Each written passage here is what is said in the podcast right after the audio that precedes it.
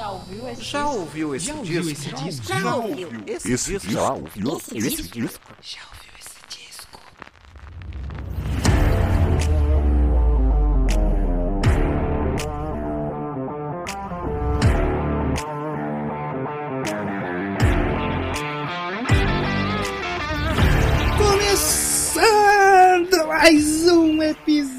Do podcast Já ouviu esse disco? Primeiro episódio da quarta temporada desse podcast onde a gente fala sobre discos. É isso aí, eu sou Danilo de Almeida e eu tava com uma saudade grande demais de fazer isso aqui, papai. Que isso? Estamos de volta aí depois de alguns meses aí sem fazer o podcast, o maior hiato aí, né, entre as temporadas aí.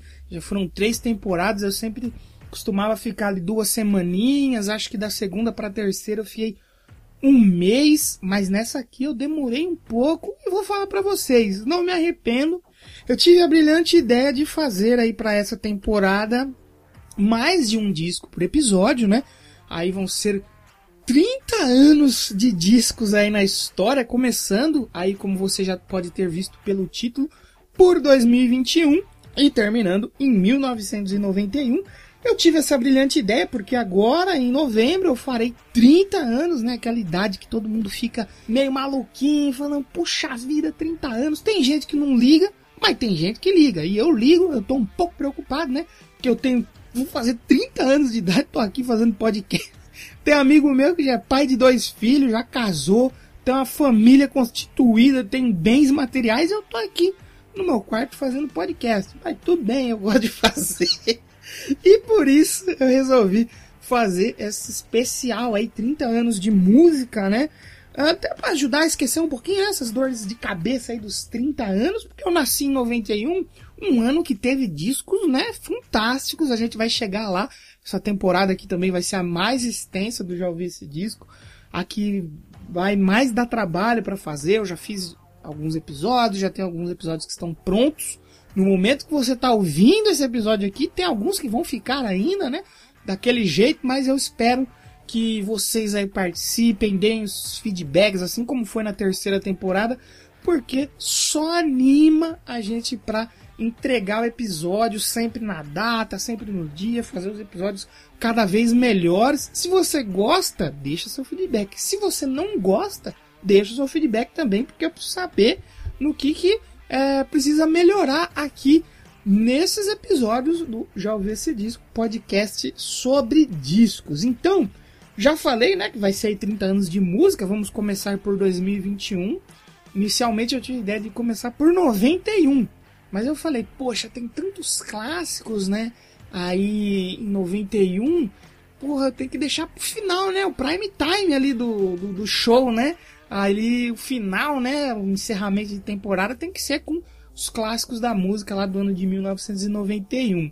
E 2021 também tem muita coisa boa, por isso que eu queria deixar pro final, mas eu falei, poxa, não vai fazer tanto sentido assim, né? Deixar os clássicos logo no primeiro programa. Então nós vamos começar de 2021 e vamos até 1991, ano que essa pessoa que vos fala veio ao mundo chorando, pelado, pedindo socorro, né? Querendo voltar para a barriga da mãe, porque o mundo aqui fora era muito cruel e 2021 tá aí para provar que o mundo é muito cruel mesmo. então, é, se você tá aqui ainda, não saiu ainda, falou, por que, que esse otário falando aí? Calma, fica aqui, vai ter uns discos bem legais e eu já quero explicar qual vai ser a proposta nesses programas aí com mais de um disco, né? Você que veio dos, das outras temporadas e ouviu um episódio sobre um disco em específico, agora nós vamos ter vários discos. Eu fiz uma lista assim, né, de discos que eu considero que eu considero bacana de falar, que eu ouvi, que eu gostei, porque eu quero ser o mais sincero possível com vocês aqui nesse podcast. Se eu ouvir e não gostei, eu não vou colocar aqui, eu não vou perder meu tempo falando de algo que eu não gostei tanto. Eu posso até mencionar, né, dependendo do artista, do tamanho do artista, é interessante mencionar, que a gente sabe que tem público aí que gosta mais de rock, público que gosta mais de pop. E a minha intenção com essas listas, né, é atiçar sua curiosidade para você ir lá e ouvir depois. Porque se você é aí do rock, pô, e falar, ah, o cara falou aí do tal disco aí de pop, vou ouvir, se for legal, eu vou gostar, se não for, eu não vou, mas eu vou ouvir. Se eu conseguir fazer com que você ouça algo diferente, para mim já valeu a pena, assim como eu recebi diversos feedbacks aí depois do fim da terceira temporada de pessoas falando tanto que era do rock e gostou de algumas coisas pops, quanto pessoas que eram mais pops dizendo para mim que ouviu coisas mais pesadas. Poxa, isso deixou eu feliz demais, vocês não têm noção. Então, é, outra coisa que eu queria falar é que essas listas eu escolhi, é uma escolha pessoal, tá? não quero dizer que esses álbuns que eu escolhi são os melhores. Pode ser que para você não seja, pode ser que para Rock Brigade não seja, que para Classic Rock Magazine não seja, que pro BC Charts, pro Pop Charts lá no Twitter não seja. Mas eu quis fazer essa lista. Essa lista vai ser basicamente um bloco que eu vou citar alguns nomes e falar rapidamente, porque assim, se você não sabe, se você vive numa caverna, durante um ano saem muitos discos, milhares de discos. Não é, seria possível eu falar de todos os lançamentos de cada ano, porque cada episódio teria 18 horas e eu levaria um ano para escrever o, o roteiro de cada programa.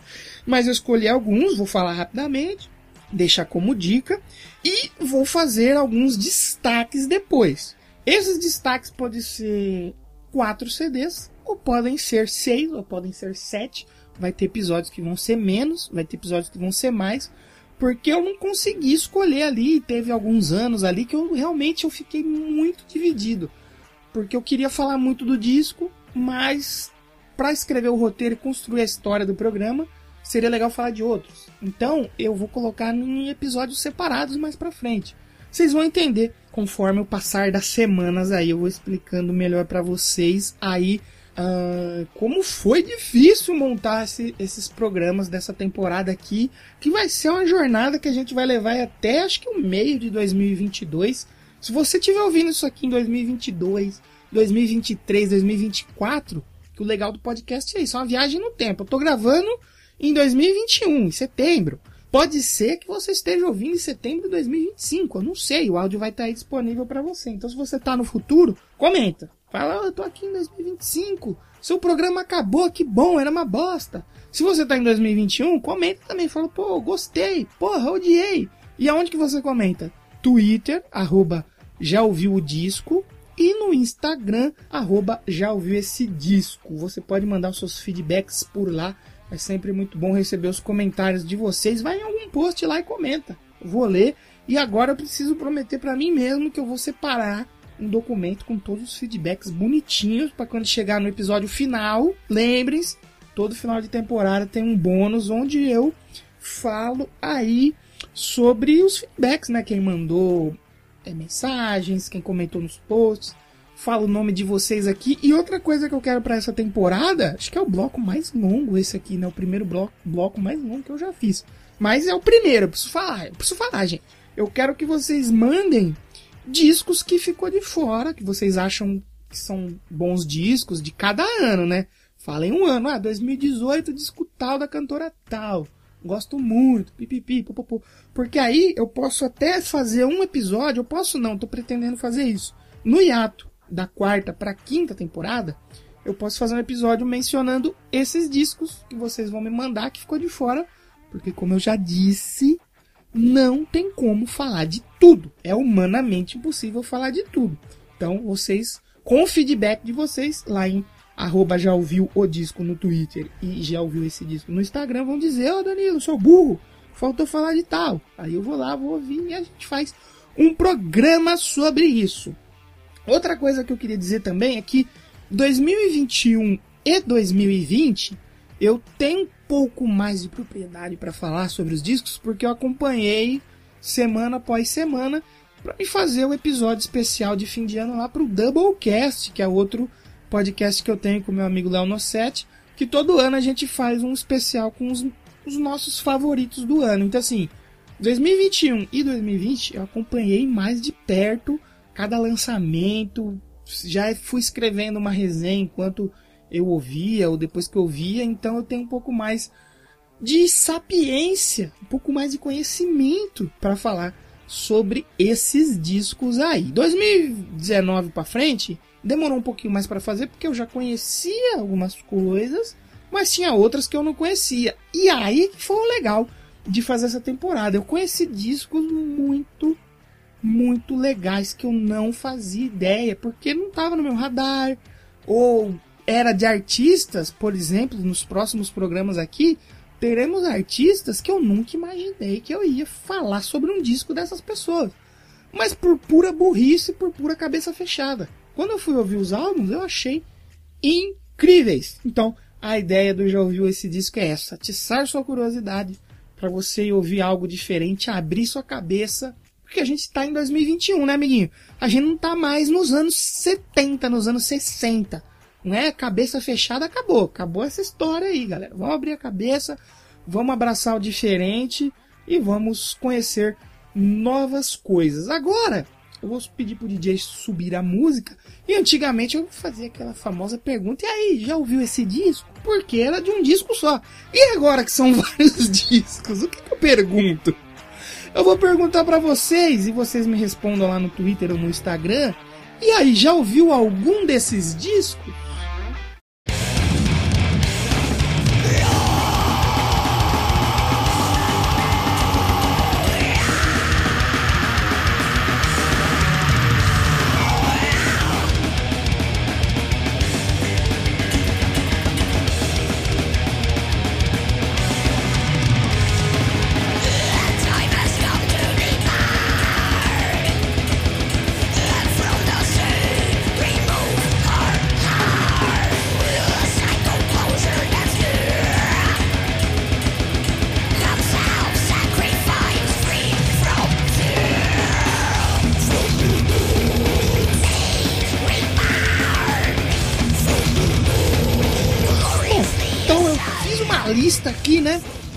Essa primeira lista, como eu falei, 2021, eu tenho um pouquinho mais de propriedade para falar, ouvi muita coisa boa, ouvi umas coisas ruins também, assim como em 2020, então eu separei uma parte mais pesada com rock, metal, enfim, e uma parte mais pop. Nos outros programas pode ser que isso não aconteça. Eu vou montar a lista de acordo com, ah, digamos, a história que eu quero contar nesse episódio.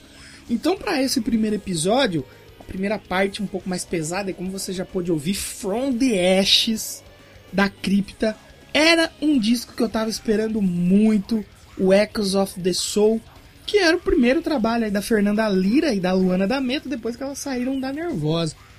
E assim, é difícil de não comparar com a Nervosa, né, já que as duas lançaram discos ali muito próximos. E cara, eu gostei muito, gostei mesmo. Uh, não vou, já vou falar assim. Eu não gostei mais do que o disco da Nervosa, tá? O disco da Nervosa, o Perpetual Chaos, eu achei maravilhoso, tanto que já teve um episódio só sobre ele aqui no, no já ouvi esse disco, que também é de 2021, né? A Nervosa lançou mais pro começo do ano, a Cripta depois. Uh, e não tem como não comparar, mas são dois discos muito incríveis. A From the Ashes, que a gente ouviu um pedacinho aí da cripta, é minha música favorita do ano. Não é a minha música favorita, mas é uma das, né? Uma das músicas favoritas do ano. Assim como a Perpetual Chaos da Nervosa também é uma das minhas favoritas do ano. Eram dois discos que eu tava esperando muito, o Echoes of the Soul da Cripta e o Perpetual Chaos da Nervosa, para saber como ia ser os novos trabalhos, né, da, da Fernanda, da Luana, da Prica, depois que elas se separaram, né? E, pô, atendeu as expectativas. O, a cripta é um pouco mais, talvez, death metal, do metal, né? Um pouco mais cadenciada as músicas, um pouco mais soturno até, talvez, do que a Nervosa, que já é mais velocidade, mais agressão. Mas são dois discos maravilhosos. Outra banda que eu conheci recentemente, a discografia, lançou um puta de um disco esse ano, foi o Gorira que lançou o álbum Fortitude. Cara, os, os discos do Gorira são sensacionais e me arrisco a dizer, a discografia do Gorira não tem disco ruim. Tá duvidando? Vai lá ouvir. Esses dois últimos álbuns, eles são menos podreiras, assim por dizer, né? São um pouco mais uh, progs e líricos do que os outros. Não que os outros não sejam, mas os primeiros eles são mais sujos, né? Mais agressivos. E esses eles deram uma segurada na podreira ali, né? E fizeram álbuns tão incríveis quanto. Fortitude é maravilhoso. É, também tivemos é, o Halloween lançando o auto-intitulado, né? O Halloween. Ao contrário de muitas bandas que lançam lá no começo da carreira, eles lançaram só agora, é, fazendo a união aí da formação com três vocalistas, com um monte de guitarrista, um monte de gente na banda. E ficou um disco muito bom. Hoje eu não consigo mais ouvir tanto power metal quanto eu ouvia antes. Um disco de uma hora e meia, duas horas me cansa, não vou mentir. Mas esse disco é bem legal, vale você ouvir aí. E falando em power metal, tivemos também aí outro cara que eu admiro demais, que foi muito bom ver ele lançar um disco de tanta qualidade, que foi o Edu Falaschi com o álbum Vera Cruz, que foi o disco que trouxe aqueles Priester, Fábio Laguna. E, pô, é um escasso, a redenção aí do Edu, ele merece. Quem conhece a história dele sabe todo o perrengue que ele passou, a carreira dele quase acabou, ele até pensou em se matar, cara, porque ele realmente teve muito problema e problema com a voz, né? O vocalista ter problema com a voz é que nem um baterista ter problema com os membros ou um guitarrista perder as mãos, né? O cara fica mal. E o Edu foi esse cara que teve muitos problemas, mas é uma redenção total e também é fica até difícil de não comparar esse disco com o Temple of Shadows. Tem muita coisa semelhante ali, mas pô, é um disco incrível, vale você ouvir aí se você não conhece.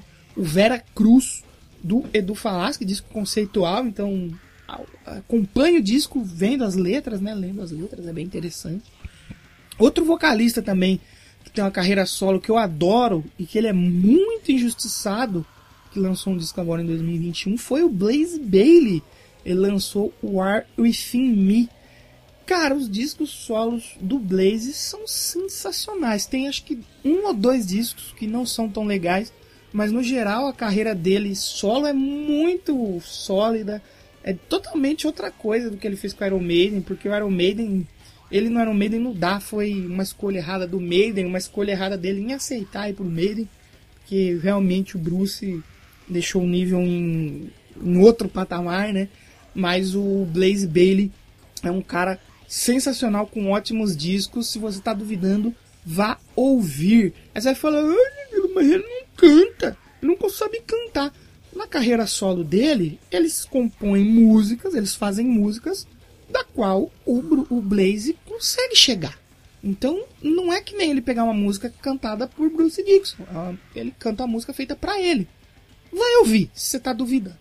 Outro cara que lançou um disco esse ano, que tem uma carreira solo muito foda, é o D. Snyder. Ele lançou o Leave a Scar. Cara, é um descasso descasso. Eu não conhecia a carreira solo do Snyder e eu fui ouvir, eu fiquei de queixo caído. E eu vou falar uma coisa polêmica aqui, tá? O Snyder solo, eu acho que ele tá quase melhor que o Twisted Sister. É polêmica, tá duvidando? Vai lá ouvir. É, também agora em 2021 tivemos uma banda que eu gosto muito. Já teve um episódio só deles aqui e vai ter outros aí com eles. O Epica lançou aí o disco Ômega. Eu tava muito hypado para esse disco, não vou mentir. E foi um disco que não me agradou tanto assim, ele o geral. Ele tem algumas músicas bem legais, mas no geral assim, ele é a sonoridade padrão do época, não tem nada, eu não, pelo menos não percebi nada de novo, nada inovador, nada genial. Mas assim, hum, pode até você vai falar assim, putz, mas é outro disco igual. Pode ser, mas ele não é chato. Ele só não é um disco de cinco estrelas como eu esperava que ele seria. Mas vale a pena você ouvir, né? Foi muito legal acompanhar os reportes da banda no estúdio gravando, a bateria, as guitarras, os vocais, foi bem interessante. Tem a música aí que é uma das minhas favoritas do ano também, a Abes of Time. Eu ouvi muito essa música e continuo ouvindo. É uma música muito foda e é um disco que, pô, se você gosta de metal sinfônico, pô, vale a pena você ouvir. Um cara que tem uma carreira solo muito boa também, que lançou um discão esse ano, foi o Miles Kennedy. O Miles Kennedy, ele dispensa apresentação, tá?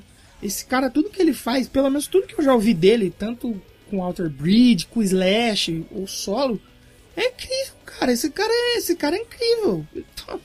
Tem uma voz maravilhosa. Se você nunca ouviu o Miles Kennedy, vá ouvir. O disco que ele lançou esse ano foi o The Ides of March. É, cara, ele é, puta, ele é um cara talentosíssimo. Ele é foda. Também em 2021 tivemos o Offspring voltando com um disco inédito, um disco de músicas inéditas, o Let the Bad Times Roll, que, assim, inicialmente eu fiquei um pouquinho um pé atrás de ouvir Offspring, porque meio que, eu não sei, eu tinha uma birrinha com eles, deles serem uns tiozões que não envelheceram, ou que pensam que não envelheceram, e que ficam naquele mood dos anos 90 até hoje. Então, eu, pô, eu vejo qualquer coisa deles assim, eu falo, pô, cara, que isso é velho, para de achar que você é jovem, cara, tá feio. Mas aí eu fui ouvir e é um bom disco, rapaz, é um disco muito legal mesmo, vale a pena você ouvir. Outra artista aí que tá com uma carreira solo que já não é tão jovem assim, já faz um tempo, mas ela é jovem de espírito, é uma pessoa que eu gosto muito, de uma banda que eu gosto muito. A Nancy Wilson lançou o disco aí You and Me. Gente, que disco maravilhoso! Tem um pouco de country rock, hard rock, ali um rock clássico e tem umas participações incríveis do Taylor Hawkins, o Duff McKagan, o Sammy Hagar. É um descasso o disco da Nancy Wilson, guitarrista, né, do Hearts as irmãs Wilson, né? Nancy e Ann Wilson. Se eu não me engano, a Ann Wilson, eu não sei se ela já lançou ou se ela tá para lançar uma coisa aí solo também de inéditas. Mas são duas mulheres, assim, talentosíssimas que dispensam comentários. E o disco UMI da Nancy Wilson é isso. Dispensa comentário. É maravilhoso. Goddamn, hindsight 2020 poured rain all over my sunny.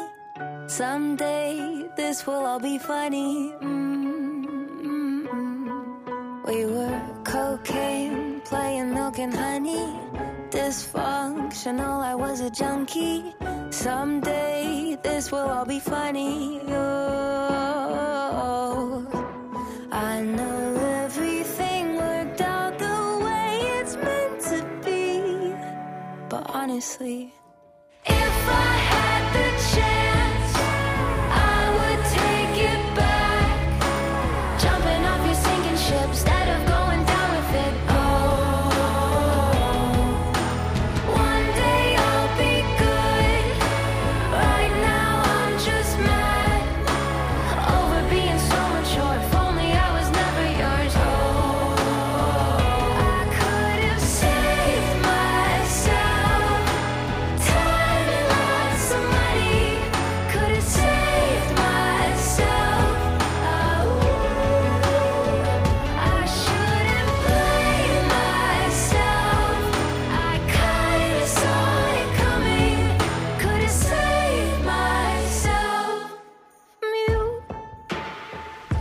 E nesse bloco aqui das, das curtinhas, né? Das rapidinhas, vamos para o bloco mais pop, né? Dividir o bloco de rock, de metal ali e o bloco pop. Você ouviu uma música que provavelmente é uma artista que você não conhece, mas você pode conhecer, que é a Ash. Se você não conhece a Ash, ela é uma artista nova, ela tinha alguns singles e alguns EPs lançados, mas em 2021 ela lançou o seu primeiro disco, o Ashlyn. E eu conheci a Ash por causa que ela fez uma música com o irmão da Billie Eilish, o Phineas, né? E eu gostei muito da música, do vídeo, fui ouvir os outros trabalhos dela e achei incrível. E a essa altura, né, que eu fui ouvir os outros trabalhos dela, só tinha singles e EPs. Ela, ela tava para lançar o álbum. E pô, que álbum maravilhoso. Tem algumas músicas ali que eu gosto muito. E quase foi um dos destaques aqui. Só que eu dei uma segurada eu falei, hum, acho que dá pra fazer um episódio solo aí sobre a Ash com o seu disco Ashley. Muito bom. Confira que vale a pena. Outra cantora aí que lançou um álbum que assim, eu vou dar uma roubada aqui, porque eu vou dar uma roubada porque eu gosto muito desse disco. E também já teve um episódio solo aí só sobre esse disco, que é a Dua Lipa, com o filtro nostalgia. Aí você vai me perguntar, ô Danilo, você tá louco, feio? Ela lançou o filtro nostalgia em 2020, tá maluco? Então, em 2021 ela lançou uma nova versão. A Moonlight Edition, que tem umas músicas novas que não entraram na primeira edição e que são músicas tão boas quanto as versões finais, né, que foram para o disco. E tem uns covers também, covers não, minto. Tem é, participações, a música que ela gravou com a Angel, tá nesse disco aqui, a Fever, que é muito boa. Tem a Prisoner, que ela fez com a Miley Cyrus, também veio pro Moonlight Edition. E, pô, o Futuro Nostalgia dispensa comentários, tanto que eu fiz um episódio só sobre ele. E com essas novas músicas que entraram nessa edição 2020, que eu dei uma roubada, edição 2021, né? Dá uma roubadinha aqui para colocar do Alipa de novo, compensa muito você ouvir, tanto que eu não só ouvi como comprei e quero comprar o vinil ainda, porque eu não consegui desde da, da outra temporada lá que eu falei, da segunda, não consegui ainda. O 21 Pilots lançou disco em 2021 também, Scaled and Nice. É uma banda que eu acho bem interessante. Porém, o disco anterior, né, esse de 2021, não tinha me pegado tanto, eu não gostei tanto.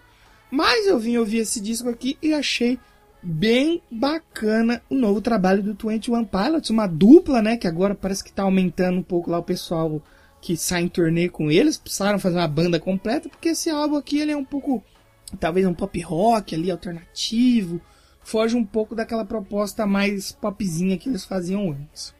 Quem também antigamente fazia pop rock ou talvez até um rock alternativo e agora tá indo para caminhos mais pop é a Marina, que antigamente se apresentava como Marina and the Diamonds, acho que tinha banda de apoio ali e tal. Agora é só a Marina. Ela lançou aí o Ancient Dreams in a Motherland, Cara, é um disco muito legal.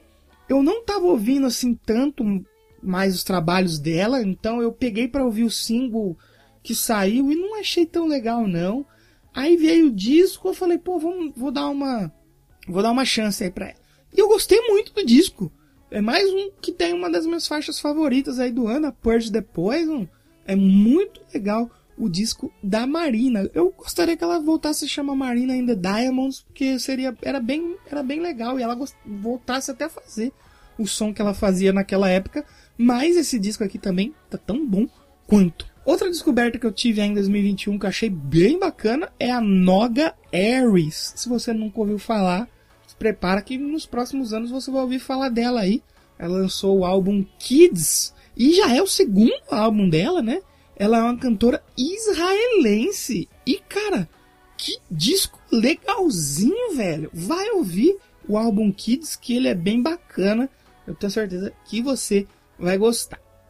Pra encerrar, tem alguns nomes mais pops aqui, né? Mais. Não pops, que os outros que eu falei são pops também, mas mais populares, né? Que tem muitos fãs aí, que tem uma galera que gosta muito. E esse primeiro aqui, eu achei que eu nunca ia falar dele, mas assim, eu tive que falar porque o disco é, é bacana. É bacana sim eu já falei. É, eu faço o programa de coração. Se eu gostar, não tem por que eu não falar. O Justin Bieber, sim, o próprio, o homem que já está adulto faz um bom tempo, lançou o disco aí, o Justice. E rapaz, é um disco bem honesto, é um disco bem interessante, apesar de eu não ouvir nada dele, assim, conhecer tipo Baby, que tocou até em geladeira Lá na época que saiu, você abria a sua geladeira, tava tocando Baby. Eu não conhecia mais muita coisa dele assim, não. E eu fui ouvir, né, até para fazer o programa lá, o Doublecast especial. E rapaz, é um disco honesto, é um disco que tem umas, umas coisas bem, bem legais. Então, assim, se você tá disposto a se abrir para novas experiências, vá ouvir que vale a pena. Teve também outras assim que não me pegou tanto, que são muito populares, mas que não me agradaram tanto, mas pô, vale falar aqui. A Doja Cat lançou Planet Her. A, a Her lançou Back of Mind. E Dona Pablo Vittar aí lançou seu Batidão Tropical que eu fui ouvir. E assim, não é um artista que me encanta tanto. A voz de Pablo Vittar não. Eu sei que tem muita gente que gosta, mas não me desce tanto assim.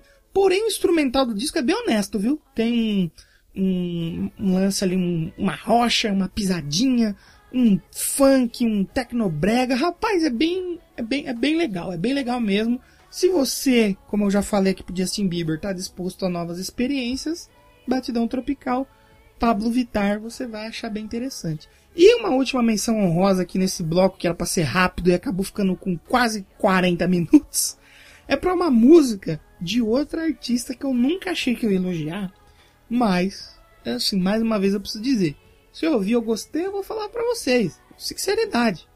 Anitta, com sua Girl From Real, rapaz, eu vou falar para vocês que é uma das minhas músicas favoritas do ano. Não vou mentir. Não vou mentir porque eu não posso mentir. Eu gostei, vou fazer o quê? Gostei porque. Vale! Ouve aí, você vai achar legal, você vai achar bacana. Anitta com Girl From Rio. Eu nem sei se tem um álbum da Anitta, preciso ver se tem um disco da Anitta onde está Girl From Rio, ou se é só um single solto. Provavelmente é um single solto. Mas enfim, depois de falar quase meia hora esse programa. Esses programas de, de destaque aqui, de, de, de discos e de, dos discos de cada ano vai ficar longo, hein, gente? Pelo amor de Deus, a proposta inicial do, prod, do podcast era fazer episódios rápidos. Falhei um pouco. Mas agora selecionei alguns discos aí para falar um pouco mais detalhadamente para vocês. Vai subir a musiquinha aí e eu já volto com os destaques desse episódio. Cover my ears and close my eyes. Just long enough to stop the noise. Go on, take everything and throw it away. But Will use my force.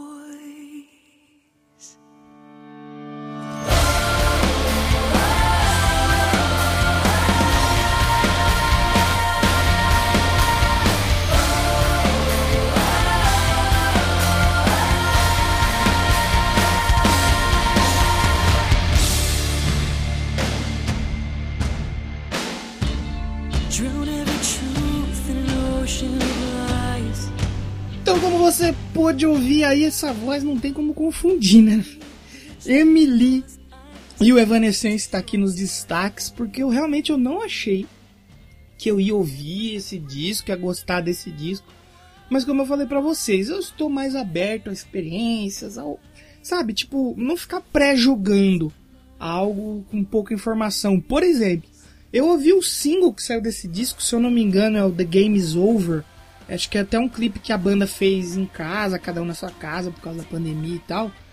E eu não tinha gostado tanto. Eu fiquei meio. Falei, putz, não gostei, meu. Tanto porque o que eu tinha ouvido de Evanescence era o clássico, né? O Fallen de 2003, cheio de hits. E depois alguma coisa ou outra ali do The Open Door de 2006. E depois eu não ouvi mais nada da Evanescence. Eu nem sabia que ia sair coisa nova da Evanescence. Aí comecei a ver umas notícias e tal, ouvi o single e não gostei. Mas saiu o disco, eu ouvi o disco, falei, rapaz, papai do céu, que disco maravilhoso!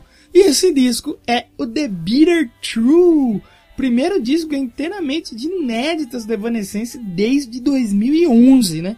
Já que o álbum Synthesis, que é de 2017, ele era composto por regravações com arranjo sinfônico e apenas duas músicas inéditas.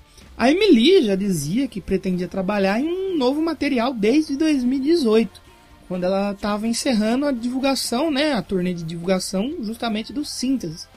E já em 2019 ela voltou a confirmar que já tá, o pessoal já estava todo vapor ali trabalhando no novo disco da banda.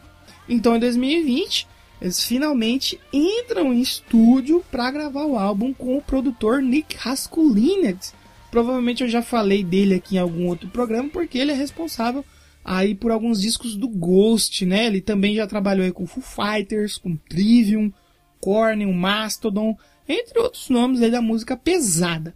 Então dá para claramente a gente perceber aqui que tem influência dele aí no disco, tem a mão dele aí no The Bitter True. Porque assim, esse disco ele tem muito peso, claro que aliado com a bela voz da Emily, que é muito nostálgica pra gente que foi jovem ali na época em que Bring Me to Life e Going Under tocavam o dia todo na MTV. Eu mesmo, depois de ouvir esse disco aqui, fiquei com uma puta vontade de ouvir as outras músicas antigas deles e fui ouvir e coloquei até algumas nas minhas playlists aí. A proposta inicial da banda era trabalhar com vários produtores pro disco. Porém, por causa da pandemia e do Covid-19, né, Para você que não sabe o que aconteceu aí, caso você viva numa caverna, o Nick Raskulinecz ele acabou sendo o único produtor do disco. Também nos planos iniciais da banda estava lançar o disco ainda em 2020, né? O que teve de ser mudado aí por causa da pandemia. Sendo que os membros do Evanescence que vivem nos Estados Unidos conseguiram retornar ao estúdio para finalizar o disco. Porém, a guitarrista alemã Yen Mahuara, ela teve que fazer a sua parte totalmente remota lá na sua casa. Ela não conseguiu ir para o estúdio devido aí à pandemia. O The Bitter True ele é lançado então em 26 de março de 2021 pela BMG e teve cinco singles lançados aí como divulgação do álbum. Foi a Wasted on You, The Game Is Over, Use My Voice, Better Without You e a Yeah Right. E em The Bitter True, o Evanescence conta aí com a Emily nos vocais, é claro, o Troy McLaughlin e Ian Mahuara nas guitarras, Tim McCord no baixo e Will Hunt na bateria. Além, né, deles, né, que compõem a banda ali, teve participações mais que especiais nesse disco. A Ilse Hale, a Sharon Denadel, a Taylor Momsen, aí gravaram vozes aí para a faixa Use My Voice, uma das minhas favoritas desse disco e também uma das favoritas de 2021. O disco ele foi bem nas paradas aí de muitos países, né? Na, só na Billboard ali, que tem várias paradas dentro dela, né? A banda conseguiu dois primeiros lugares, dois segundos lugares, ou segundos lugar, eu não sei porque eu sou burro, por isso que eu faço podcast, e conseguiu um quarto lugar também, né? Tudo isso só dentro das paradas da Billboard, né? Hard Rock Album, Hit Seek Album, Classic Rock Albums, tem várias paradas ali dentro da Billboard. E o grande sucesso também em questão de listas aí foi lá na Europa, onde a banda ficou no top 3 aí de pelo menos seis paradas de sucessos na Europa. O álbum ele recebeu aí algumas versões especiais bem curiosas, como o box, né, em edição limitada que vinha com simplesmente 26 faixas. Olha só, é muita coisa, né? E também teve uma edição limitada dupla, que além das faixas é, da edição padrão, ele vinha aí com algumas uh, faixas sendo tocadas ao vivo aí da banda, né? Os clássicos da banda sendo tocados ao vivo. E aí covers, né? Como por exemplo Across the Universe dos Beatles. Na edição de luxo japonesa, né? E na edição exclusiva da loja Target, também tem alguns covers aí como a The Chain do Fleetwood Mac e a Cruel Summer do Bananarama. A Music deu 4 estrelas para o disco. Mas para mim, é nota 10 de 10 aqui, o Bitter True. Pra mim é um dos melhores discos de 2021. É um disco maravilhoso aí, facilmente um dos melhores do ano. Tem uns elementos né, de música eletrônica, e tem piano clássico, e tem peso, né? O disco todo ele tem peso, mas ele é muito bem balanceado com esses outros elementos aí. Tem um pouco mais de 47 minutos que passam bem rapidinho, você nem vai perceber o tempo passar durante a execução do The Bitter True descasso. E a partir de agora eu quero falar para vocês aí de alguns jovens aí, dos nomes, os nomes jovens aí, né, que lançaram discos maravilhosos esse ano aqui e que apesar de serem jovens, botaram banca de gente grande, viu? Porque os discos são incríveis. O primeiro deles é o Greta Van Fleet com o disco The Battle at the Gardens Gate.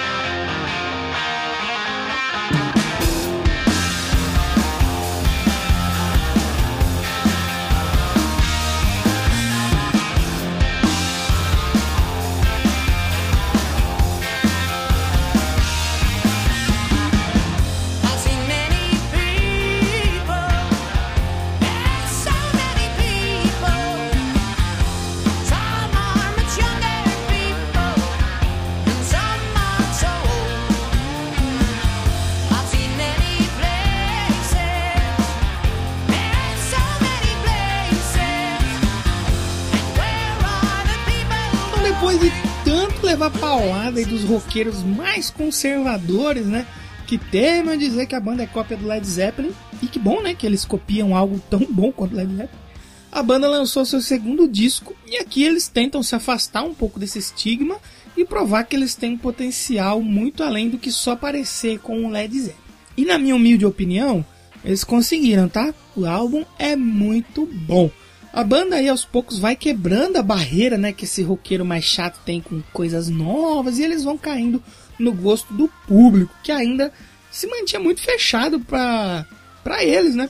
Pois afinal, copiando o LED ou não, os meninos são muito bons. Eles começaram a trabalhar no disco assim que eles finalizaram o seu álbum de estreia, Wanted of Peaceful Army, de 2018. Lá em janeiro de 2019, o baixista Sam Kiska indicou que o álbum estava agendado para sair em algum momento daquele mesmo ano. É, só que aí a banda trabalhou com o Greg Kurstin, que em seus trabalhos mais recentes tem o Concrete and Gold e o Medicine at Midnight, do Foo Fighters, que acho que é também de 2021, e o The Battle at the Gardens Gate acabou saindo só em 2021 e não em 2019, como o Sankishka tinha falado. O disco saiu aí no dia 16 de abril, porém a banda ela veio divulgando material desde 2020, né? O primeiro single foi lançado lá em outubro de 2020, o My Way Sun, música que liderou a parada de rock mainstream da Billboard. E ainda em 2020 a banda lança mais um single, Age of Machine.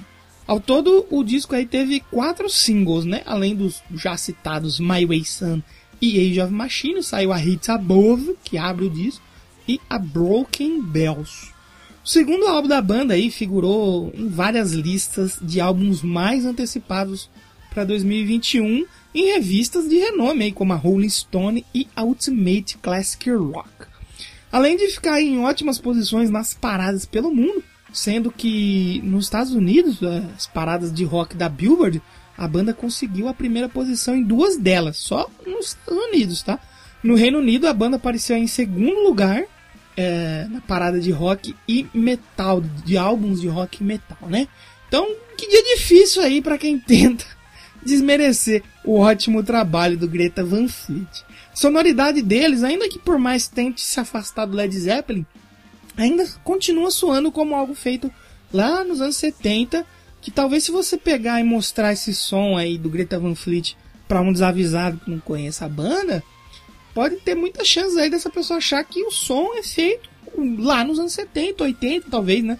Porque é muito nostálgico e soa muito setentista o som deles. Sem contar aí também no claro amadurecimento das músicas em relação aos trabalhos iniciais banda que também são tão bons quanto, mas aqui nesse disco eles estão fenomenais. Destaques aí para Hits Above, My Way Sun, Age of Machine, e eu gosto muito também da faixa que fecha o disco, a The Weight of Dreams, que ela tem 9 minutos, mas ela é muito boa, cara, ela tem uma linha de bateria ali que fica muito massa no final da música, do meio pro final.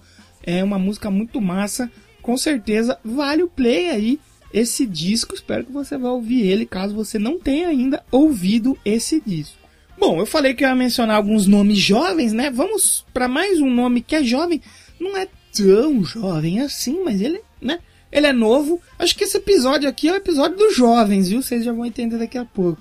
É, esse ano aqui a gente teve a estreia solo, né? Carreira solo ali. Apesar de ser uma banda, eu já vou explicar que é uma banda de um homem só. Que é o Wolfgang Van Halen, o filho do saudoso guitarrista Ed Van Halen, estreou aí o seu projeto Mammoth WVH.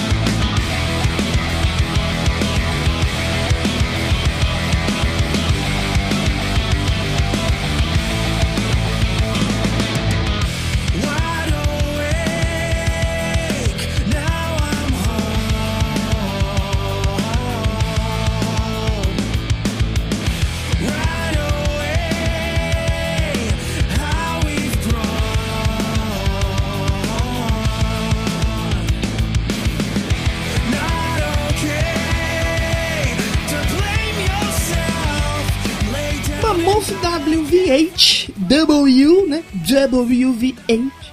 É a banda que, na verdade, como eu falei, é uma banda de um homem só. Já que o Wolfgang ele fez tudo aqui nesse disco. Pra turnês ele vai ter é, músicos ali ao lado dele. Mas pro disco, ele botou a pica na mesa e falou: vou fazer tudo sozinho porque eu sou um Van Halen. E puta que pariu, que talento que tem esse rapaz, gente. Com certeza o Ed Van Halen aí estaria muito orgulhoso. Ele tá muito orgulhoso lá de cima, olhando o filho dele aqui fazer um trabalho tão incrível. E aliás, né, o nome Mammoth, né, esse nome Mammoth, ele veio da primeira banda do Ed Van Halen, que logo depois se tornou o Van Halen. E o WVH, ou WVH, né, se você não entendeu, é Wolfgang Van Halen. Foda. Por mais aí que os fãs chatos consideravam estranha a presença do garoto no Van Halen, ninguém pode negar o tamanho do talento que ele tem, né? Com apenas 16 anos, ele assumiu o desafio de substituir o baixista Michael Anthony na reunião, é, na turnê de reunião do Van Halen, né, lá em 2007. E posteriormente ele confirmou o posto na banda ali, gravando o último álbum de estúdio deles, né, o A Different Kind of True.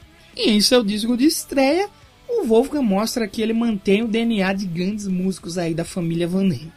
O disco tem a produção do Michael Basket, que já trabalhou com bandas aí que tem uma sonoridade bem semelhante ao que ele faz aqui, né? É, ele já produziu aí o Miles Kennedy, o Walter Bridge, também o Seven Dust e o Falling in Reverse. O álbum rendeu dois ótimos singles, né? A Distance, que é uma faixa em homenagem aí ao Ed Van Halen, e a Don't Back Down. O Wolfgang ele também divulgou as faixas a You're to, You're to Blame, Think It's Over, Feel e a Mammoth, que você ouviu no comecinho aqui desse bloco. Sendo que nas duas últimas, né, na Feel e na Mammoth, ele revelou ter usado a lendária guitarra do Ed Van Halen, a Frankenstrat. O álbum ele leva o mesmo nome da banda, né? Mammoth WVH, e ele foi lançado em 11 de junho. Foi muito bem recebido pela crítica especializada, que exaltou o talento do Wolfgang. Puta que pariu, o moleque é muito brabo. É só você ouvir esse disco, cara. E assim, ao contrário do Greta Van Fleet, né, que eu falei atrás, que soa muito nostálgico, talvez um pouco setentista, o Mammoth WVH ele traz um som, vamos assim dizer, talvez um pouco mais moderno. Eu gosto de chamar de rock de jovem, mas não sei se tá certo, porque rock de jovem muita gente pode interpretar como, sei lá, emocore. Mas é um som bem mais moderno, né? E assim, não é por isso que é ruim, tá, gente? É muito bom, é muito massa esse disco, você tem que ouvir. Produção, tudo muito bem feito. E se você pensar que foi um disco feito por um cara só tocando tudo, cara, incrível. E tem uma coisa que eu, que eu queria destacar e que me chama muita atenção quando eu vou ouvir algo novo, é a voz. Se eu for ouvir algo que eu não conheço e a voz não me encantar, eu simplesmente não consigo ouvir. Mas o Wolfgang, ele canta muito bem, ele tem uma voz bem marcante, assim, bem poderosa, sem falar em todo o sentimento envolvido, né, na, nas músicas, aí no disco, já que ele presta uma homenagem aí pro Ed Van Halen que nos deixou em 2020. Ou como vai ter gente reclamando, é Van Halen. Você faz um podcast e fala Van Halen. Eu vou falar Van Halen porque eu sou brasileiro e eu faço podcast. Eu sou meio devagar, se vocês não perceberam. Então, com certeza, esse disco aí do Mammoth WV8 eu indico muito para você ouvir caso você ainda não tinha ouvido esse disco. E para fechar a nossa galeria aqui de jovens nomes do rock, eu falo da minha surpresa mais agradável em 2021.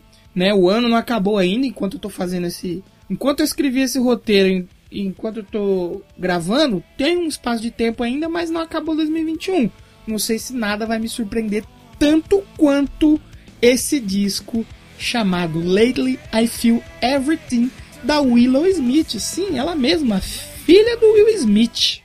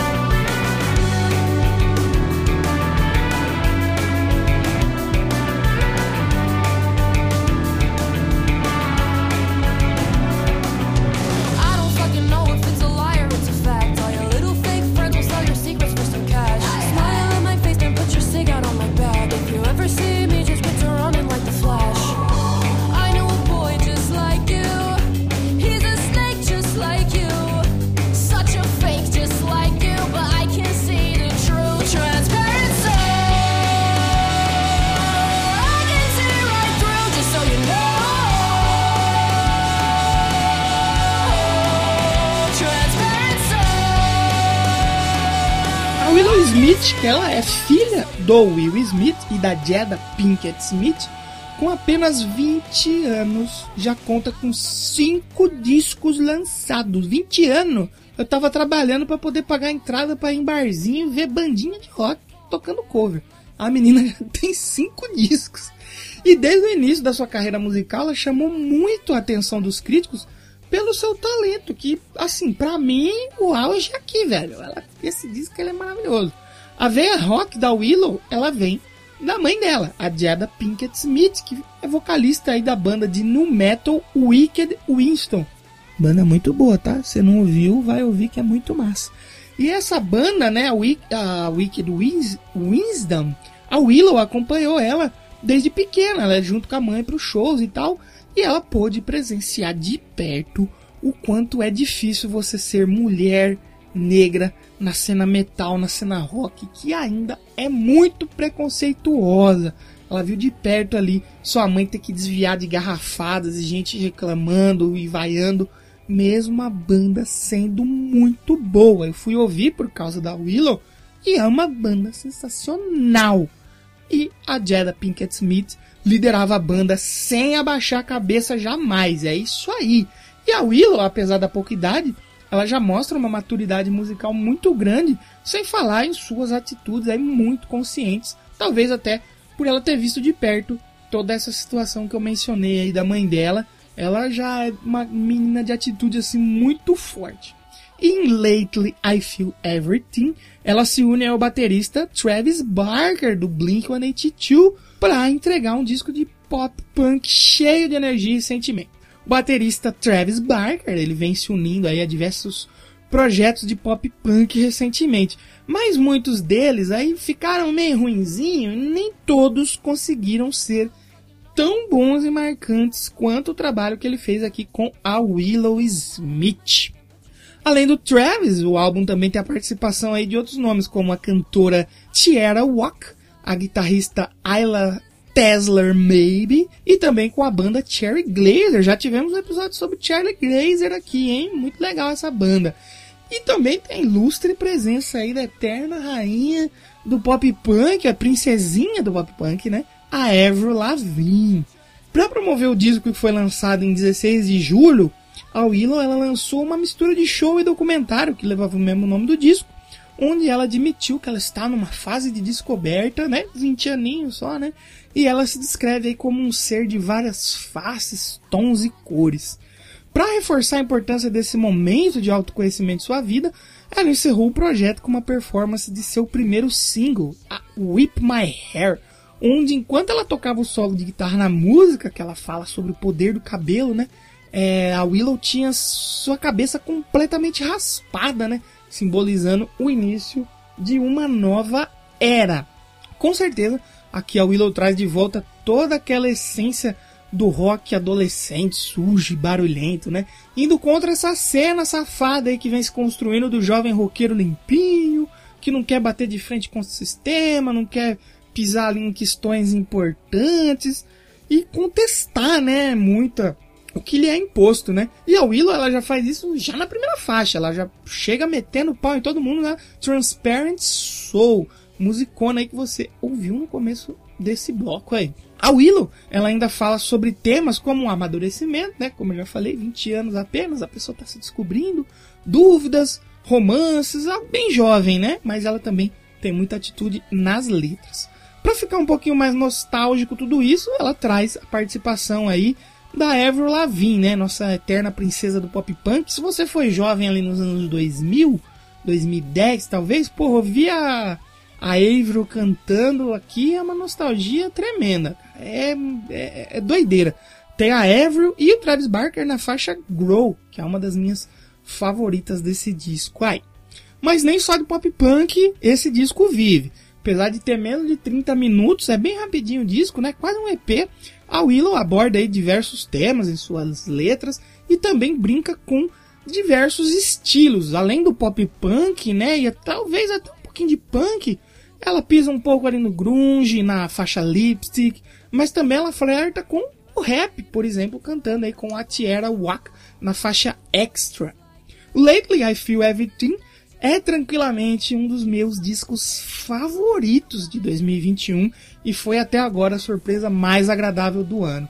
Final, assim, eu não conhecia nada da Willow, não tinha ouvido nada dela. E eu fui ouvir, né? Eu vi uma galera comentando, fui ouvir, resolvi ouvir. Cara, eu fui pego totalmente de surpresa. Eu fiquei de boca aberta e queixo caído. Não acreditei no que eu estava ouvindo. Tanto que eu precisei ouvir ele mais de uma vez. Como ele é rapidinho, eu terminei de ouvir. Eu falei, não, eu vou ouvir de novo porque não é possível. Ouvi de novo, ouvi três vezes seguidas. E, cara, me pegou de uma forma inacreditável esse disco. Das 11 músicas aí, meu destaque aí vai para Transparent Soul, Gaslight, Come Home, Go, Grow, Extra e a paulada Breakout com a Cherry Glazer. Quase o disco inteiro, né? Mas é isso mesmo. O disco todo é uma maravilha de disco.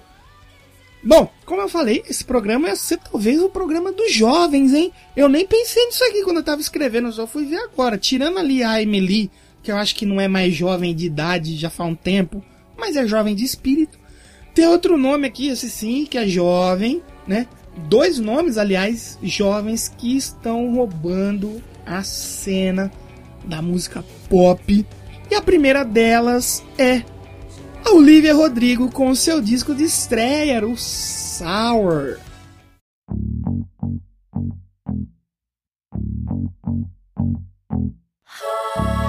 For you, I guess you moved on really easily. You found a new girl and it only took a couple weeks. Remember when you said that you wanted to give me the world? Guess that you've been working on yourself. I guess the therapist I found for you should really help. Now you can be a better man for your brand new girl.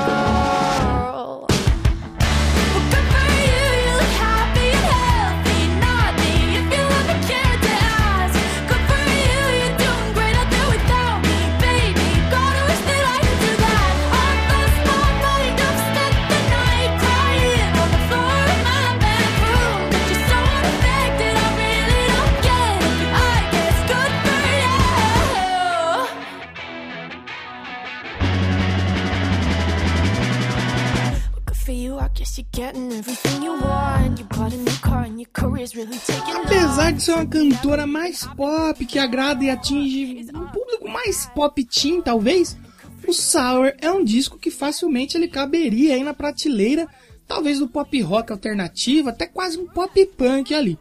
Eu confesso que quando eu ouvi o primeiro single, a Driver's License, eu não gostei tanto assim da Olivia Rodrigo, como eu gosto de chamar Olivia Rodrigues.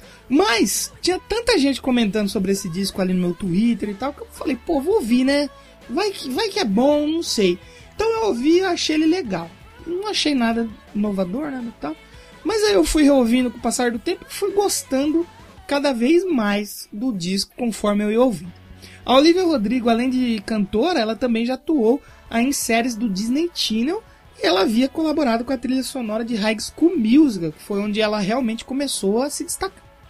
Ela então consegue um contrato com a Geffen Records e começa a trabalhar com o produtor Daniel Negro, o qual escreveu aí o álbum com ela. Inicialmente o Sour estava planejado para ser um EP, mas o sucesso da Driver's License foi tão grande que é, a música que eu falei que eu não gostei, né, fez um puta sucesso. Você vê que eu não entendo nada. Eles resolveram aí devido ao sucesso da Driver's License fazer do Sour um disco completo. A canção Driver's License, que eu não gostei, mas foi um sucesso porque eu não entendo nada, cara, foi um arrasa quarteirão assim nas paradas e nas plataformas de streaming. Mesmo no início do ano, quando ela foi lançada, muita gente já considerava como a canção do ano, devido a todo esse, esse sucesso comercial, né? A música liderou o top charts das principais plataformas de streaming, como Apple Music, Amazon Music e no Spotify. Sendo que no Spotify, agora se preparem que vai vir uma lista de recordes aí. A Driver's License ela quebrou o recorde para maior número de streamings em um único dia para uma canção não natalina, né? Foram 15 milhões de plays em todo o mundo. Isso em 11 de janeiro, tá, gente?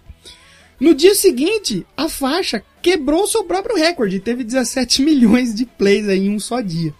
A faixa também quebrou o recorde de música mais rápida a atingir 100 milhões de streams no Spotify. A Driver's License quebrou o recorde do Spotify para maior número de streams de uma música em uma única semana, também aí, com mais de 65 milhões de streams na semana que terminou lá em 14 de janeiro desse ano, 2021, né? E também quebrou o recorde aí para maior número de streams globais da primeira semana para uma música na história da Amazon Music e se tornou a música mais pedida em um único dia na Alexa. O pessoal que tem Alexa aí que tá ouvindo no alto-falante, Alexa, toca lá Driver's License aí pra gente, por favor. Essa música também ela estreou no topo da Billboard Hot 100, dando aí a Olivia Rodrigo seu primeiro single número 1, um, né, nos Estados Unidos, e fazendo dela a primeira artista feminina não participante de um American Idol a ter o seu primeiro single debutando no número 1, um, e a última vez que isso tinha acontecido foi com a Lauren Hill lá em 1998. Faz tempo já. Mas o sucesso da Olivia Rodrigo para esse álbum de estreia, né, não acabou aí, não foi só Driver's License. Porque em seguida ela lançou essa que para mim sim é a música do ano, A Good For You, música que estreou aí no topo da Billboard Hot 100. E assim, essa música para mim ela é a música do ano em questão de crítica, vendas, do que você vê o pessoal falar e de sucesso que fez. Porque no meu coração a música do ano é outra, eu já vou falar daqui a pouco. A Good For You, ela estreou aí no número 1 um da Billboard e foi o segundo single a chegar em número 1 um da Olivia Rodrigues. Acho que foi até mais um recorde que ela quebrou com essa música. O Sour é lançado em 21 de maio e se tornou o primeiro álbum de estreia na história a ter duas canções estreando no topo, assim como o terceiro álbum por uma artista feminina a estrear dois singles é, ao mesmo tempo no Hot 100 da Billboard, né, no número 1 da Hot 100. Isso já tinha acontecido com o Daydream, de 95, da Mariah Carey, e com o Thank You Next, da Ariana Grande, em 2019. Como eu falei anteriormente, apesar da Olivia Rodrigo ter uma identificação mais forte com o público do pop, ela também tem inspirações que vêm do rock, como Alanis Morissette, No Doubt, The White Stripes, e que também tem um pouquinho de Paramore aí, que a gente sabe que deu todo um rolo, né? Por causa de, de composição e tal, que a faixa é bem parecida, mas a música é boa, gente. Música é boa, então a gente tem que falar aqui. Suas influências, elas ficaram muito claras aí, como na Good For You, que eu falei aqui, né? Na Brutal também, que é outra música que eu gosto muito, que abre o disco. Mas o Sour, ele também passam por canções aí mais pop, uh, synth pop, indie pop e folk pop. Tem gênero pra um cacete, né, gente? Então dá pra passar por bastante vertentes aí. E esse folk pop até pode até inspirar um pouco aí as baladas como a Traitor, a One Step Forward, Three Steps Back, Enough For You e a Happier. Só na minha opinião aí, ele figura fácil entre os candidatos de melhor disco do ano na próxima edição do Grammy.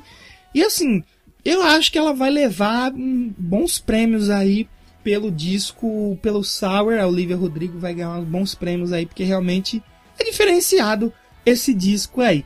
Entre as minhas favoritas do disco, a, a Brutal, a Deja Vu, né, que também foi um dos singles e um grande sucesso do álbum. A Good For You, que como eu falei para mim vai ser fácil a música de 2021. E eu também gosto muito da Jealousy Jealousy, que é outra música que gruda na sua cabeça. Eu pelo menos quando eu ouvi, uh, não na primeira vez, mas depois, eu fiquei uma semana ali tocando esse disco em looping, porque ele é muito legal. E para fechar, temos um nome jovem aqui, mas um nome jovem que acho que é o único jovem, um único nome jovem que poderia desbancar o Sour como a maior estreia do ano, e para mim o maior disco do ano, que é o Happier Than Ever da minha queridíssima Billie Eilish.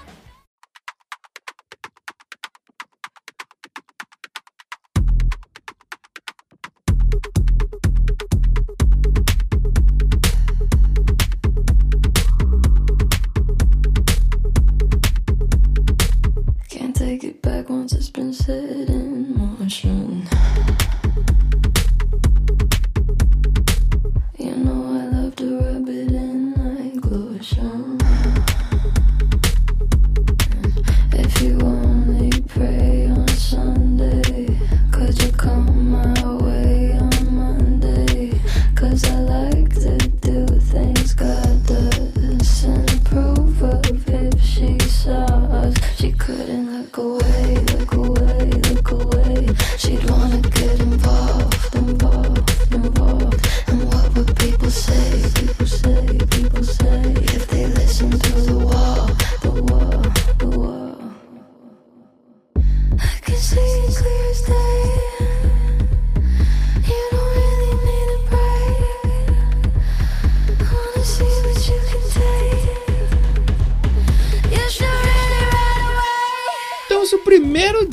Da Billie Eilish, o qual eu já falei aqui na primeira temporada. Voltem lá, muito bom. Foi um sucesso avassalador. Seu segundo álbum de inéditas tinha tudo para manter o nível, pelo menos comercialmente ele já está mantendo. Desde When I Fall Asleep, Where Do We Go, de 2019, a Billie só vem colhendo os frutos aí desse álbum multipremiado. Desde então, os fãs já estavam na expectativa aí pro próximo lançamento. Eu particularmente acompanhei isso de perto, né? Pois desde aí do desde o meio do ano passado, desde o meio de 2020, eu comecei a acompanhar a fanbase e fiquei amigo de muita gente, então eu acompanho bastante. Se você me segue no Twitter, lá o arroba 22 Danilo Almeida, você sabe que eu falo basicamente o dia todo sobre Billie Eilish no meu Twitter. Então eu acompanhei o que foi né, aquele calvário de ficar semanas e mais semanas sem nenhum conteúdo novo dela. Até a expectativa da nova cor de cabelo, que aí sim definiria o início de uma nova era na carreira dela, né? Até ouvir as primeiras músicas do disco, comemorar com outros fãs brasileiros ao saber que havia uma faixa chamada Billy Bossa Nova e, claro, viver toda a alegria do lançamento desse álbum.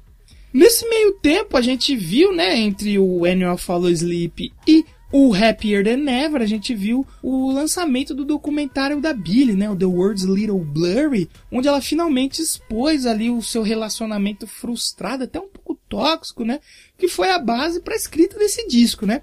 Assim como vimos também a Billie se tornar uma garota que era um pouco insegura com seu corpo, com seus medos ali, finalmente se aceitar e se assumir como mulherão da porra que ela é, quando ela fez história ao sair na capa da revista Vogue do Reino Unido ali, trajando uma lingerie vintage e assumindo de vez o seu girl power e todo o seu posicionamento quanto a se aceitar, né? Algo que já vinha ali acontecendo mais ou menos desde a época que ela lançou aquela aquele trecho da canção Not My Responsibility, que tá aqui nesse disco, né? Em Happier Than Ever, a Billie não apenas despeja toda essa raiva e seu ódio pelo seu ex-namorado tóxico, como também ela fala sobre temas mais picantes, sim, mostrando uma evolução em suas composições. Fato esse que fez ela ganhar uh, o posto ali de artista atual com maior vocabulário em suas músicas. Billy é inteligente também, gente. Jovem, também existe jovens inteligentes. Happier Than Ever foi lançado em 30 de julho, sendo que antes do lançamento foram divulgadas cinco músicas: a My Future, The 4I Am, Your Power, Lost Cause e NDA. E logo depois, a Happier Than Ever também ganhou um vídeo. Mais uma vez, o álbum foi todo feito em seu estúdio caseiro ao lado do seu talentosíssimo irmão, o Phineas. No momento que eu escrevi esse roteiro, que é um pouquinho antes do momento que eu estou gravando esse áudio, né? O álbum ele aí recém completou, ele tinha recém completado uma semana de lançamento. Sendo que nesse pequeno período de espaço aí, espaço de tempo aí, o disco já tinha se tornado o mais vendido do ano. E quando eu falo mais vendido, são cópias físicas mesmo. Já que hoje em dia também se contabiliza aí os streamings, né? E falando em streaming, a dona Billie Eilish não brinca em serviço quando o papo é plataformas de streaming. Com três dias do lançamento do disco, o Happier Than Ever já havia batido um bilhão, bilhão com B, de plays só no Spotify. Ao todo aí foram 70 países onde o disco estreou em primeiro lugar e o álbum foi assim, isso foi muito legal, porque o álbum foi lançado na sexta, sexta-feira. Na primeira segunda-feira após o lançamento, né, passou a sexta, sábado, domingo, na segunda-feira o Spotify lançou ali o seu top 10 semanal. E nesse top 10 nove faixas eram do Happier Than Ever. Brabíssima demais. Com a crítica, o álbum ele foi aclamado, né, alcançando nota máxima em diversos sites, onde a Billie recebeu muitos elogios por sua coragem em abordar temas pessoais tão complicados. E ao mesmo tempo que ela solta seu vozeirão em algumas faixas. Sim, ela solta sua voz, já que muitos sempre reclamaram que ela cantava do jeito suave, que ela fazia quase um SMR. Tem faixas aqui que ela solta sua voz. Entre os destaques aí, é difícil não falar do disco todo, mas as que realmente assim saltam aos meus ouvidos foram a I Did Change My Number, onde a Billy coloca até o cachorro dela pra latir na faixa. A My Future, Goldwing, eu gosto muito também, Lost Cause, onde o vídeo aí de Lost Cause deixou toda a fanbase no chão quando a Billy resolveu dar uma festa do pijama com suas amigas e sensualizou demais. Esse dia eu fiquei sem palavras. A belíssima Your Power, NDA, Before I Am, que eu gosto muito, apesar do, do fandom da Billy não gostar tanto, é uma faixa que eu gosto muito. E as minhas duas favoritas absolutas desse disco, Oxytocin, aí onde que a Billy fala sobre putaria, sim, ela fala sobre putaria, e a maravilhosa, insuperável, inacreditável, que me falta adjetivos aqui para descrever essa música, que é a minha favorita do ano, a faixa título Happier Than Ever. A música que a gente conheceu um trechinho no documentário The Words a Little Blurry dela, que ela já tinha composto alguma parte ali, e eu achei que ia ser só mais uma canção de voz e violão da Billie, algo simples. E no meio ela se transforma numa música explosiva, onde que a Billie Eilish finalmente flerta com o rock. Cara, no dia que eu ouvi essa música pela primeira vez, eu, eu não sabia o que falar, eu só conseguia sorrir ficar muito feliz, assim, da Billie flertar com o rock, cara. Não, não, eu não tenho nem palavras para descrever a minha felicidade ao ouvir Happier Than Ever pela primeira vez. E é com ela que eu vou me despedir de vocês hoje. Gente, este é o episódio mais longo da história do Já Ouviu Esse Disco. Não tinha como ser diferente, né? O primeiro episódio, eu precisei falar muita coisa. O segundo também acho que eu vou precisar falar para relembrar um pouco do que vai ser a quarta temporada do podcast. E eles vão ser episódios mais longos mesmo, infelizmente, porque eu vou vai ter o bloco de citação rápida e vai ter os destaques. Se você gosta de episódios mais curtos, acelera, ouve em 2x, dá pra ouvir, fica engraçado. Minha voz em 2x, ela é engraçada. Então, não se esqueça de seguir a gente lá nas redes sociais, no arroba já ouviu o disco no Twitter. No Instagram é já ouviu esse disco, deixa o feedback. Ah, Danilo, você esqueceu de falar do disco do Iron Maiden. Quando eu escrevi o roteiro, não tinha saído ainda. Agora que eu tô gravando, já saiu. Eu ouvi. E assim, gostei de algumas coisas e não gostei de outras. Não é meu disco favorito Iron Maiden. Desses discos novos que saíram depois do Brave New World, para mim ele tá ali junto com a Matter of Life and Death. Eu não gosto tanto, não me desceu tanto. Teve outros discos também que saíram nesse período que eu escrevi o roteiro até agora da gravação. Mas o que eu queria destacar, acho que eu falei aqui, lembrando que 2021 e 2020 eu acompanhei os lançamentos semana a semana, então por isso que eu vou falar mais. Talvez depois de 2019 para frente eu fale um pouco menos, mas é isso, falar de muitos discos lançados no período de um ano, não ia ter como ficar com menos de uma hora. Então, como eu falei, se você não gosta de episódios longos, ouça em 2x, que fica engraçado. Até 2.5x fica engraçado. 3 você já não vai me entender falar porra nenhuma. Então a gente vai ouvir agora para terminar Happier Than Ever. E semana que vem espero estar de volta falando sobre os discos de 2020 nesta temporada do Já Ouviu Esse Disco, onde vamos abordar 30 anos de música. Embaçado, hein?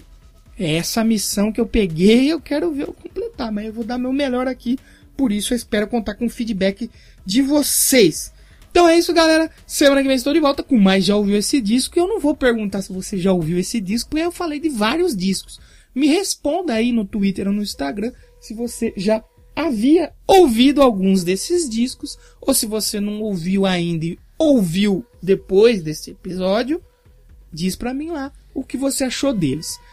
É isso aí, galera. Muito obrigado se você ficou até aqui. Depois de Happier Than Ever, tem os créditos finais com a belíssima voz de Lady Sif aí. Dá uma moral pra ela lá também. Chega de enrolação. Muito obrigado e tchau. When I'm away from you. I'm happier than ever. Wish I could explain it better. I wish it wasn't true. Give me a day or two to think of something clever myself a letter to tell me what to do.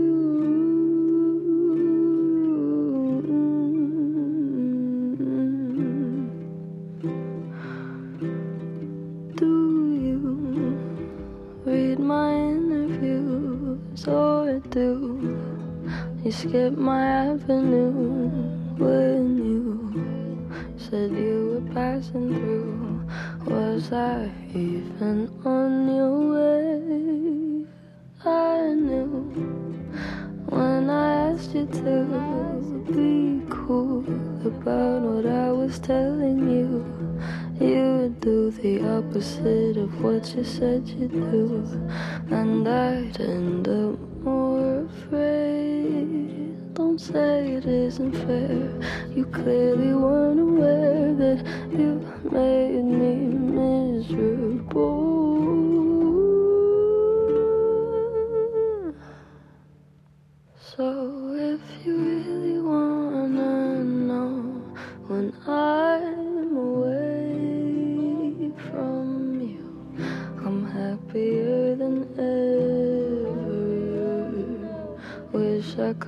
explain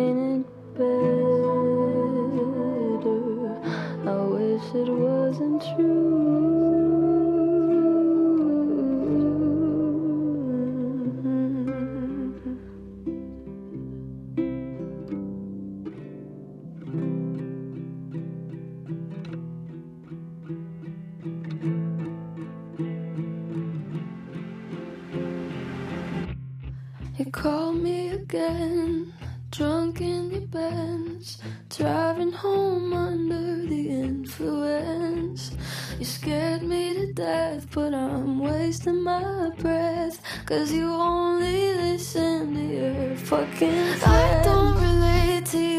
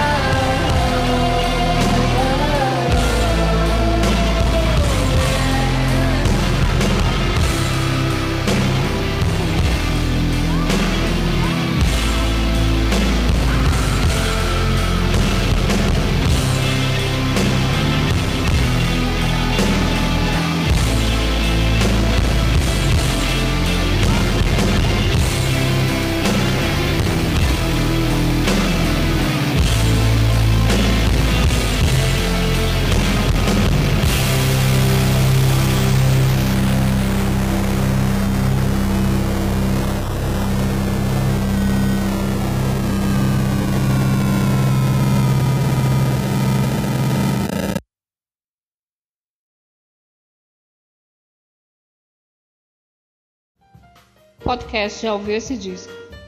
Roteiro e edição, por Danilo de Almeida.